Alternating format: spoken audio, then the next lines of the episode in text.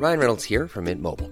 With the price of just about everything going up during inflation, we thought we'd bring our prices down. So to help us, we brought in a reverse auctioneer, which is apparently a thing. Mint Mobile unlimited premium wireless. Ready to get 30, 30, bit to get 30, bit to get 20, 20, 20, bit to get 20, 20, bit to get 15, 15, 15, 15 just 15 bucks a month. So, Give it a try at mintmobile.com slash switch. $45 upfront for three months plus taxes and fees. Promo for new customers for limited time. Unlimited more than 40 gigabytes per month. Slows. Full terms at mintmobile.com. Hiring for your small business? If you're not looking for professionals on LinkedIn, you're looking in the wrong place. That's like looking for your car keys in a fish tank. LinkedIn helps you hire professionals you can't find anywhere else, even those who aren't actively searching for a new job but might be open to the perfect role. In a given month, over 70% of LinkedIn users don't even visit other leading job sites. So start looking in the right place. With LinkedIn, you can hire professionals like a professional. Post your free job on linkedin.com/people slash people today.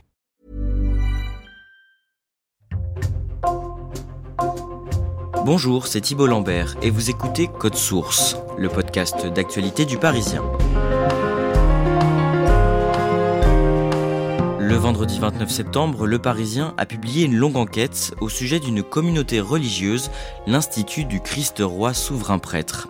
En plus de 30 ans, cette communauté, fondée par deux abbés français, basés en Toscane, a formé des dizaines de prêtres traditionnalistes qui partent ensuite célébrer des messes en Europe et sur d'autres continents. Depuis plusieurs années, la plus haute autorité de l'Église en France s'alarme de signes de dérive sectaire exercés par la hiérarchie de l'Institut sur ses séminaristes. Vincent Mongaillard, journaliste à la cellule Récit du Parisien, a mené l'enquête pendant six mois et collecté de nombreux témoignages qui vont dans ce sens. Il nous raconte aujourd'hui dans Code Source.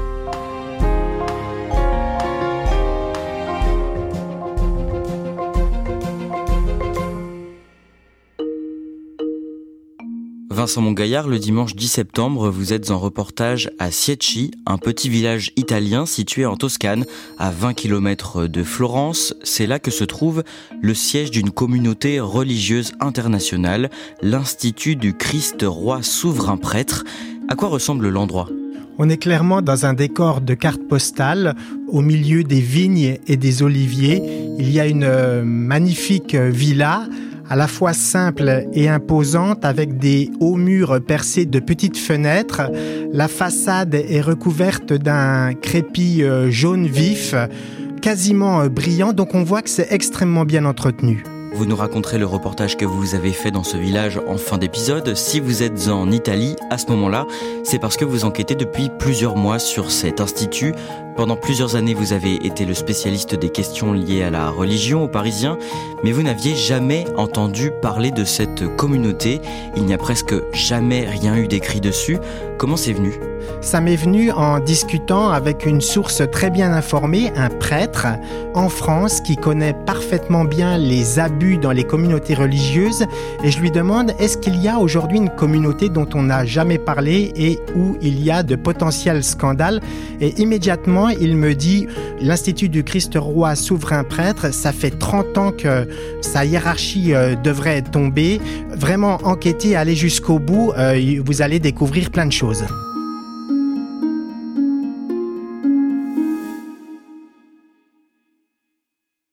Concrètement, c'est quoi l'Institut du Christ Roi Souverain Prêtre?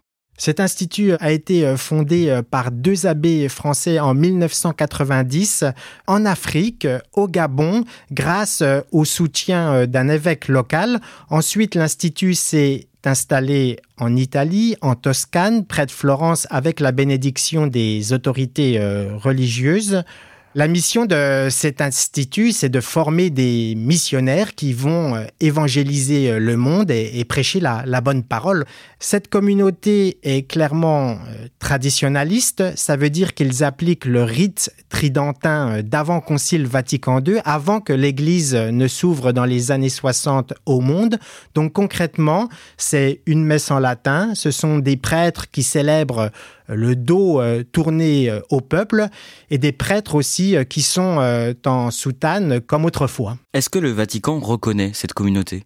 Oui, depuis 2008, avec cette reconnaissance du Vatican, ça leur donne évidemment beaucoup de pouvoir et une certaine légitimité. L'Institut du Christ-Roi forme donc en partie des prêtres en Toscane. La langue du séminaire, c'est le français. Et ces prêtres, ils partent ensuite dans le monde entier, c'est ça? Oui, ils partent comme missionnaires dans une quinzaine de pays dans le monde, essentiellement sur trois continents, l'Europe, l'Afrique et l'Amérique. En France, ils sont euh, présents euh, dans ce qu'ils appellent des apostolats. Ce sont des maisons, en fait, où ils vont dire la, messe en latin. Et ils ont à peu près une quarantaine de prêtres qui officient en France.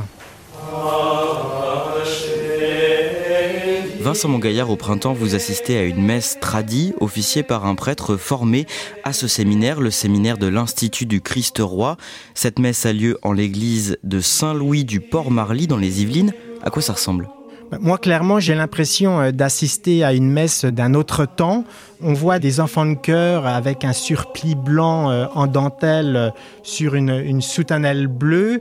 J'ai le souvenir d'une dame dont la tête et les épaules sont recouverts d'une mantille, c'est un, voile noir assez léger qu'on portait au, au 19e siècle en France.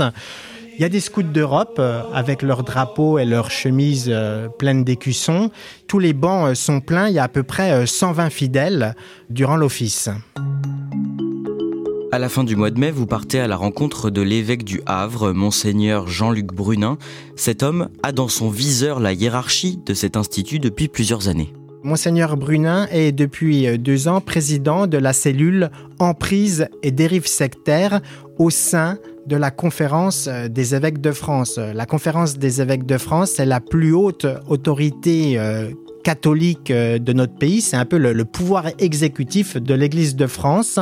Il m'évoque clairement au sein de l'Institut un repli sur soi, de l'autoritarisme avec des supérieurs qui ont les pleins pouvoirs sur des séminaristes qui deviennent presque des laquais.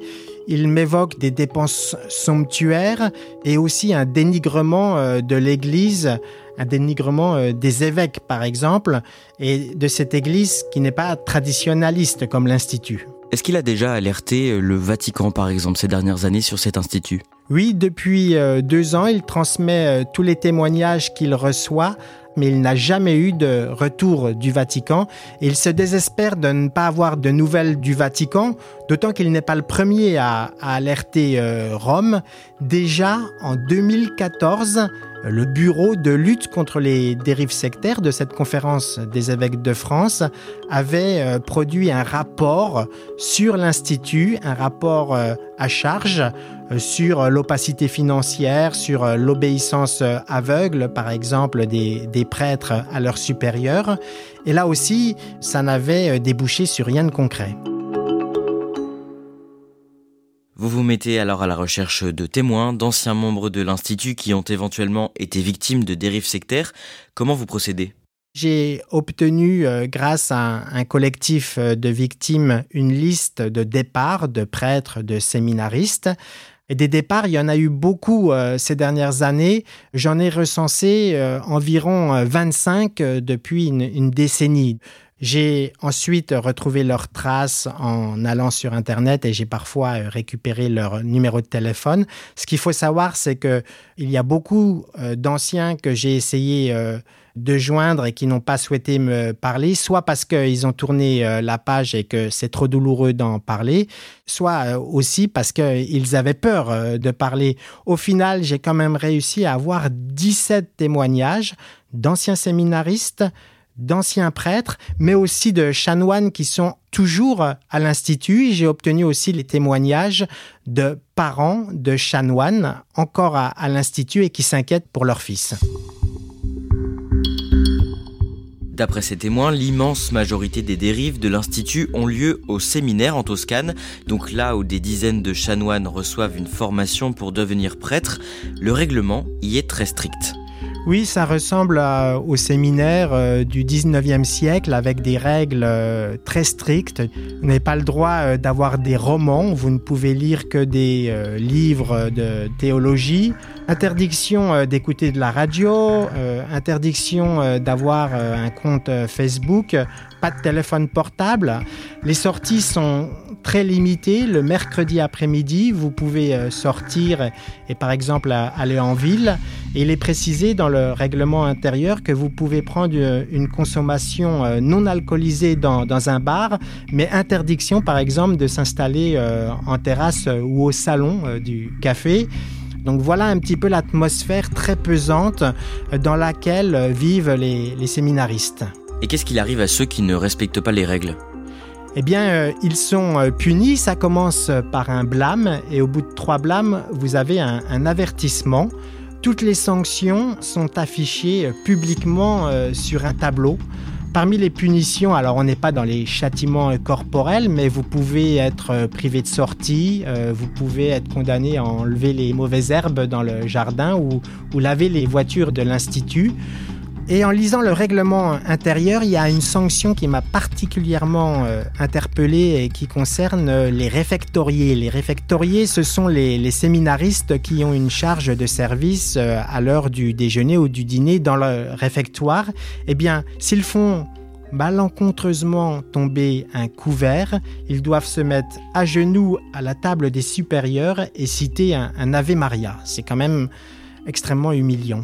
Certains vous racontent qu'il arrive à des séminaristes de prendre la fuite en pleine nuit ou bien d'être bannis en quelques minutes. Oui, j'ai d'anciens séminaristes qui m'ont raconté, par exemple, qu'il pouvait arriver au supérieur de convoquer euh, le séminariste qui n'était plus en odeur de sainteté euh, dès euh, l'aube, au moment de la prière du matin, et on annonce à ce séminariste qu'il doit quitter sur le champ le séminaire, et on le conduit immédiatement à l'aéroport. Il peut prendre quelques affaires, donc ça se fait un petit peu secrètement. À côté de ça, Vincent Mongaillard, l'immense majorité des séminaristes se plient au règlement puisqu'ils ont payé pour être là. Oui, ils paient une pension d'environ 750 euh, euros euh, par mois. Dans le monde euh, tradit des, communautés religieuses, c'est l'un des montants les, les, plus élevés.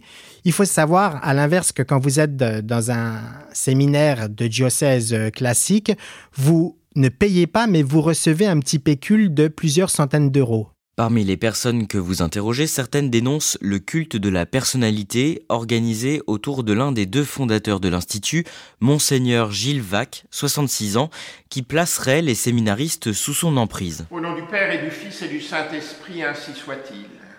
Ec dies quam fecit Dominus, exultemus et letemur inea. Alors ce culte de la personnalité avec euh, le prieur général, monseigneur Vac, ça passe beaucoup par les, photos. Il pose euh, tel un souverain sur son trône sur euh, un cliché qui se retrouve dans toutes les maisons dans le monde de, l'Institut. Monseigneur Vac, il a aussi des, des, séminaristes à ses petits soins qui vont porter les bagages ou préparer ses valises. J'ai même un ancien séminariste qui me raconte que lui était préposé au cirage de pompe de monseigneur Vac, qui se comporte comme un, prince de l'Église avec une, image très baroque. Et ça, on le voit à travers ses habits. Il va avoir euh, une cape, il va porter un grand manteau de, de cœur avec toujours plein de, couches d'habits euh, liturgiques. Et il s'habille chez le, le même tailleur euh, romain que les papes. Ça montre bien le, côté mégalo du personnage. Il y a quelques jours, nous étions avec Jésus dans les ténèbres du Golgotha. Qu'est-ce qu'on sait du parcours de cet homme, Monseigneur Vac? Il est né, a, grandi euh, à Troyes. Alors, contrairement aux apparences, il n'est pas issu de, de, la noblesse, mais des classes moyennes. Son père était euh, comptable. Premier fait de gloire, il a été ordonné en 1979, mais pas par n'importe quel évêque, il a été ordonné par euh, le pape euh, Jean-Paul II euh, à Rome. Donc ça, ça lui donne une, certaine aura. Ensuite, il a grenouillé dans le monde des évêques à la congrégation pour le clergé. Donc à un moment, il savait tout sur tout, ce qui vous donne beaucoup de pouvoir et d'influence quand vous connaissez les secrets de chaque évêque. En 1989, il part euh, au Gabon où il est nommé euh, vicaire euh, général. À une époque, il a euh, usurpé du titre de monseigneur alors qu'il n'en avait pas le droit. Monseigneur, c'est un titre que vous confère le pape. Il portait même la, couleur des évêques au niveau de ses habits, ce qui lui valut d'être rappelé à l'ordre par un, cardinal à Rome, tout simplement parce que il n'était pas et n'a jamais été évêque, même s'il en rêvait. Vous avez parlé du Gabon, il est resté en contact avec les dirigeants de ce pays. Il a été euh, proche euh, de la famille euh, Bongo, qui a été longtemps au pouvoir, d'abord avec Omar Bongo, le père, puis le fils Ali Bongo, qui a été déchu par un coup d'État militaire il y a quelques semaines. Il a été décoré par ces deux chefs d'État, dont on ne peut pas dire que ce sont des grands démocrates. Monseigneur Gilles prieur général de l'Institut Christ-Roi, souverain prêtre, est allé faire le point de l'évolution des travaux de construction de l'église catholique Notre-Dame de Lourdes, située au quartier Estéfo de Libreville. Le président de la République, chef de l'État Ali Bongo Ondimba. Le président a beaucoup apprécié l'architecture puisque c'est quelqu'un qui apprécie l'art et la beauté et donc euh, cette église catholique met certainement en valeur la ville de Libreville. Il fréquente les dignitaires les plus conservateurs de l'Église catholique. Son institut a déjà reçu la visite, par exemple, du cardinal américain Raymond Burke, ennemi déclaré du pape François. Vincent Mongaillard, ce conservatisme, on le retrouve aussi dans le discours de Gilles Vac. Monseigneur Vac, évidemment, en étant euh, tradit, il s'inscrit euh, dans la ligne euh, ultra-conservatrice de l'Église. Ça, c'est sur le plan théologique, mais sur le plan politique, il est royaliste, il peut célébrer une messe en l'hommage de Louis XVI par exemple. Louis XVI fut la victime qu'il fallait pour que la Révolution puisse perpétrer ses crimes tant physiques que moraux. La Révolution, le mot est prononcé, le nœud du problème est là, et elle a pour devise celle du malin non serviam. Plusieurs anciens membres vous parlent du train de vie de Monseigneur Vac, qui est à l'opposé de la sobriété que prône l'Institut et même le pape François. Oui, on le sait bien, euh, le pape François, il exige de la, la sobriété, il est contre ce qu'il appelle la mondanisation de l'Église. À l'Institut, on a une sorte de double discours, puisque d'un côté, on a Monseigneur Vac qui évoque toujours ou presque la charité dans ses sermons. Dans une lettre adressée à, ses chanoines euh, que j'ai pu lire, il leur dit de cultiver la vertu de la modestie, de renoncer aux, mondanités. Mais avec Monseigneur Vac, c'est euh, faites ce que je dis, mais pas ce que je fais, parce que lui, il adore les bonnes tables, les restos chics, les hôtels de prestige. Il adore euh, les grands parfums, notamment à de Guerlain. Donc tout ce qui est ostentatoire, euh, tout ce qui est luxueux, et ça, ça dénote aussi au, au sein de l'Église, et c'est à milieu du message de sobriété du pape François. Dans son institut, il organise des événements très coûteux. Lors de repas pour des bienfaiteurs euh, italiens ou allemands, vous allez avoir des banquets euh, somptueux avec euh, du champagne, des plateaux de fruits de mer, du foie gras, des flûtes en cristal, de l'argenterie, de la vaisselle en porcelaine. Autre exemple, lors des ordinations, il y a un immense feu d'artifice qui dure plus d'une dizaine de minutes, ce qui vaut à l'Institut d'être surnommé l'Institut du fric roi souverain traître. Et toutes ces dérives, elles n'avaient jamais été remarquées par les autorités ecclésiastiques auparavant? Alors, en 2014, il y a eu une visite canonique. Euh, une visite canonique, c'est une sorte d'inspection générale de contrôle diligentée par euh, le Vatican.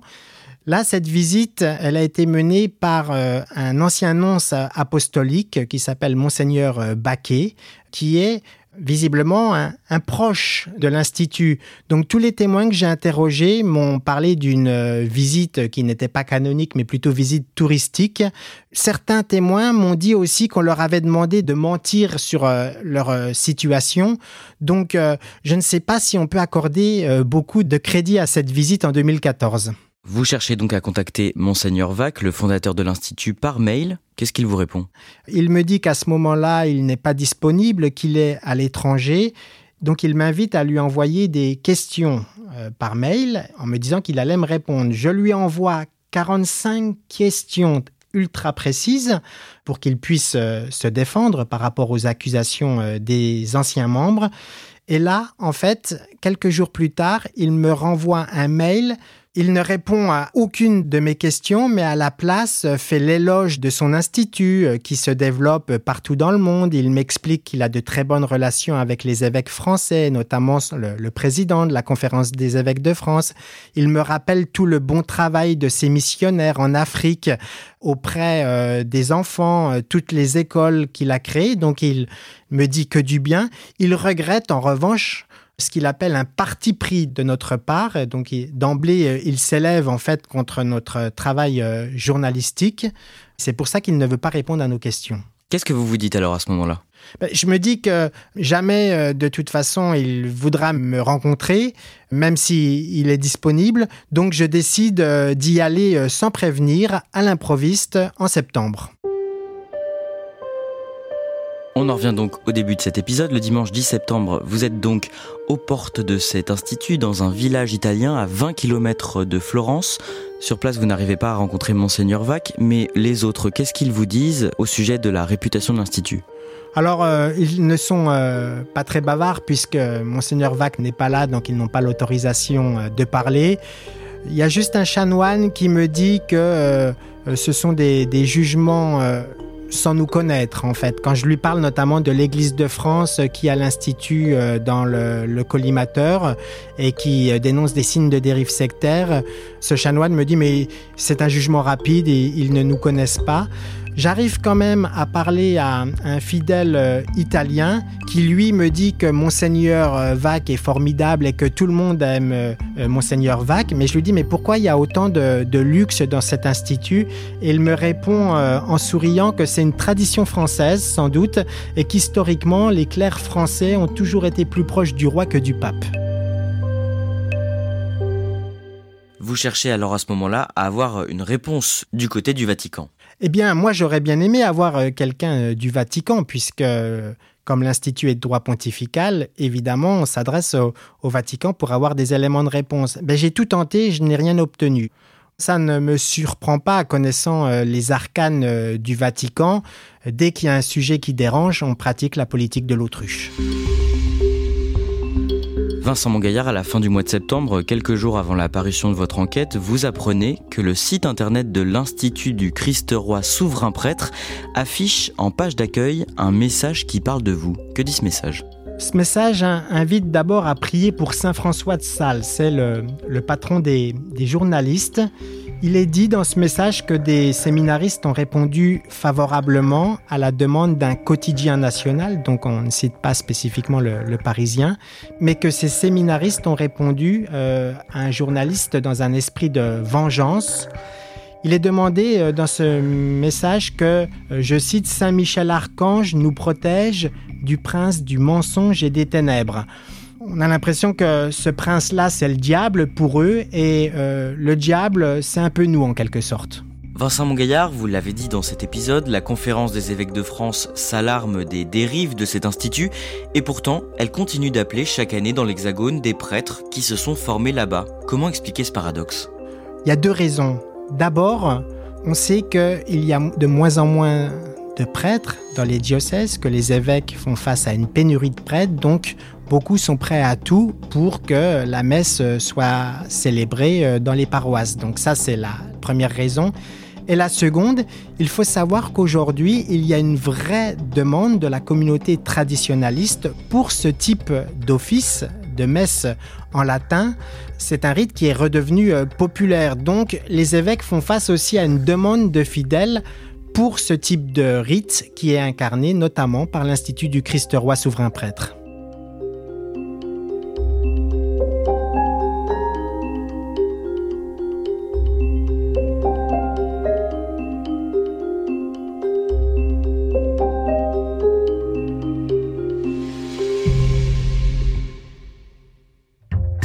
Merci à Vincent Mongaillard. Cet épisode a été produit par Barbara Gouy, Pierre-Lloyd Stoma et Raphaël Pueyo. Réalisation Pierre Chaffanjon. Si vous aimez Code Source, abonnez-vous sur votre plateforme d'écoute préférée pour ne rater aucun épisode. Nous en sortons un nouveau chaque soir du lundi au vendredi. Et ne manquez pas non plus Crime Story, notre podcast de faits divers avec une nouvelle affaire tous les samedis. Une dernière chose, si vous voulez nous écrire, c'est possible à cette adresse, code source at leparisien.fr.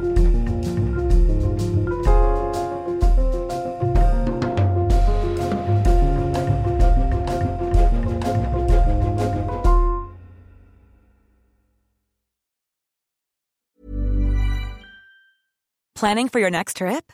Elevate your travel style with Quince. Quince has all the jet setting essentials you'll want for your next getaway, like European linen, premium luggage options, buttery soft Italian leather bags, and so much more. And is all priced at 50 to 80% less than similar brands. Plus, Quince only works with factories that use safe and ethical manufacturing practices. Pack your bags with high-quality essentials you'll be wearing for vacations to come with Quince. Go to quince.com slash pack for free shipping and 365-day returns.